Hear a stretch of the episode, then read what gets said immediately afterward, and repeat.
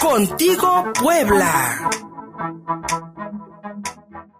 Tenemos un podcast, lo mejor de la semana, ahora en Spotify. 100 mil muertos por COVID, la cifra dada ayer por la tarde por el secretario de Prevención de la subsecretario de Prevención de la Salud, Hugo López Gatel. De verdad, el peor de los escenarios lo estamos viviendo. 100 mil muertos. Imaginen una ciudad mexicana de 100 mil personas que murió en seis meses, seis, siete, ocho meses. 100 mil personas, una ciudad, me imaginen una ciudad de 100 mil personas en cualquier punto de la República, desapareció en ocho meses.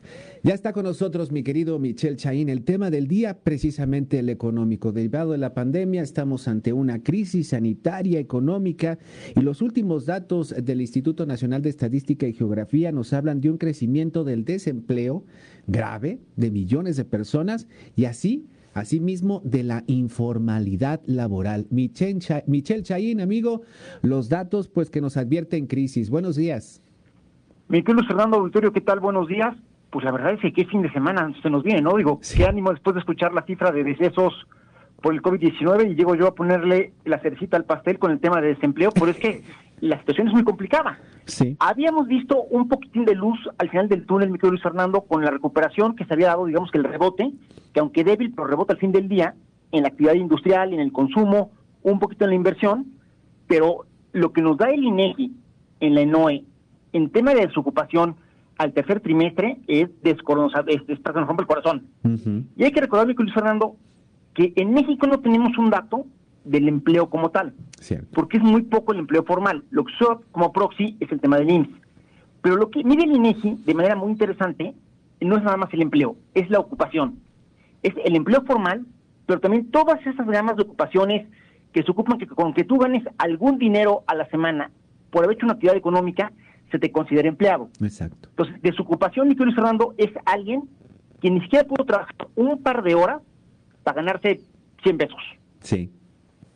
Bueno, Sí, te escuchamos, Michel. ah, perfecto. Sí. En ese sentido, mi querido Fernando, comparando lo que teníamos en el tercer trimestre del año pasado con lo que tenemos ahorita, preocupa que la desocupación medida en estos términos haya aumentado del 3.7% al 5.1%. Ahora, que esto se debe pues del fregadazo que tuvimos en el empleo cuando nos pegó la crisis. Y buena parte del empleo parecía que se recuperaba. Pero lo que estamos viendo, mi querido Fernando, en los datos auditorio, es que hicimos el peor negocio del mundo. Porque hemos cambiado plazas laborales formales con prestaciones que ayudaban a las familias a salir adelante y lo que estamos ganando, por un lado, como tú dices, es informalidad, pero por otro, mi querido Fernando, una categoría que a mí me preocupa todavía más, que es el de la subocupación. Sí. Porque el subocupado, en términos de lo que nos dice el INEGI, es una persona que trabaja, tiene un ingreso, con ese ingreso no le alcanzan, y una de dos. O está trabajando en algo más, o activamente está buscando un empleo porque no le alcanza. En ese sentido, mi querido Fernando, pasamos del 7.8% el año pasado al 17% en este año. Lo cual pues habla de un tema pues, brutal de que la gente sí está ganando algo porque tiene que trabajar, pero la verdad es que es dinero que no les alcanza y se la están viendo complicadas. Y más preocupante aún, mi querido Luis Fernando, normalmente en las noticias hablamos de la PEA, la población económicamente Sí. activa, que es la población de más de 15 años que está buscando trabajar. Bueno, hay una que es la población no económicamente activa, que es la gente en este mismo rango de edad que por alguna razón no busca trabajo.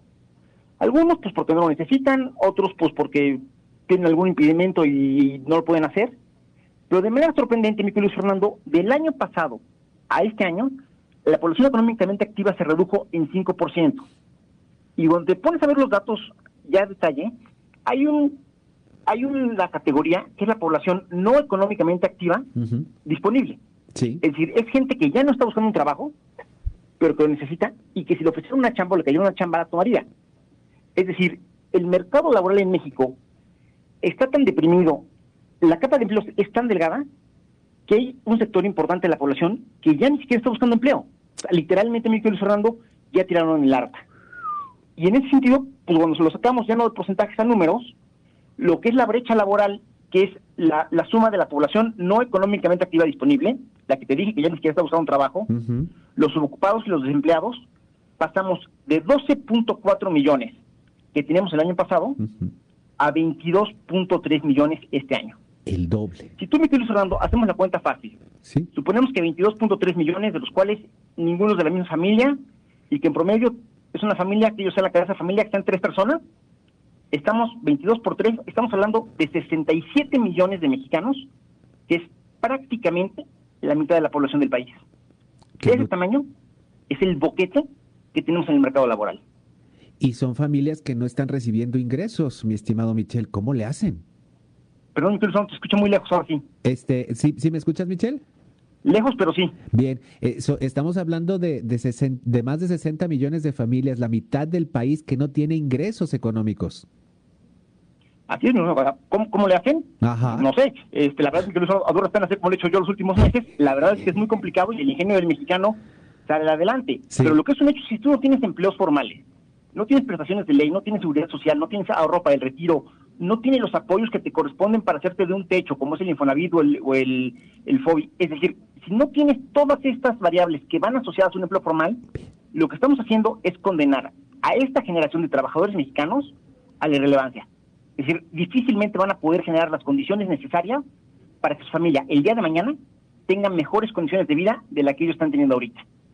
Terrible, terrible pronóstico, Michelle Chaín. ¿Y qué podría hacer el gobierno federal ante, ante este escenario? ¿Cuál sería la vía para, como bien dices, pues no quedarnos en el mal negocio? O sea, dejamos el empleo, los empleos formales, los, les dimos cuello, este, los dejamos morir durante la pandemia y ahora estamos sometiendo a la gran mayoría de la, de la fuerza laboral mexicana a dobles jornadas, subocupados, eh, um, sin ingresos necesarios para para, la vida con un pronóstico terrible para el futuro de sus familias. ¿Qué tiene que hacer el gobierno, Michelle? Así es, mira, la verdad es que es un tema que no viene de la crisis, es un tema que venimos tratando de mucho antes. Sí. Desde luego la mala conducción económica lo agrava y el impacto del COVID-19 lo agrava todavía más. En ese sentido, yo diría que lo inmediato sería una política muy agresiva para recuperar el crecimiento económico y empezar a generar la confianza en los inversionistas para que vuelvan a ver a México como un destino confiable, vuelvan a invertir, esas inversiones generen empleos y echemos a andar la, el, círculo virtuoso en lugar del círculo vicioso en el que estamos metidos. El problema es que al parecer el gobierno federal sigue sin darse cuenta que ellos son los que están generando la crisis de confianza. Y en ese sentido, mientras esa parte no cambie, por mucho que haya TEMEC, por mucho que haya oportunidades de negocios, por mucho que se hagan este, trabajos con el Consejo General Empresarial, no vamos a poder atraer a los inversionistas. Y en una economía como la mexicana, que está diseñada para volverse el gran proveedor de la economía más grande del mundo, que es la norteamericana, que no estén llegando las, eh, las inversiones y que no estén ocupando la plataforma para venderle barato a los Estados Unidos, creo que es una señal que nos debería preocupar a todos, máxime que en Puebla es el, el tipo de encadenamiento que tenemos con el mercado internacional. Efectivamente, la industria automotriz pues ha sido motor de la economía poblana en los últimos, décadas. Y, y hablando de Puebla también, increíble lo que sucede. En esta misma semana cuando tuvimos la polémica por el outsourcing, que hay alrededor de 5 millones de puestos de trabajo que se contratan por ese, por ese mecanismo. Tenemos estos datos del INEGI. Primero sale el gobierno del Estado, lanza una iniciativa en la cual se limitan a 12 meses lo máximo que se puede pagar en caso de que el gobierno despide injustificadamente. Y a los tres días sale el gobernador y anuncia el despido de mil burócratas. Justo en la semana que salen estos mismos datos. Mira nada más.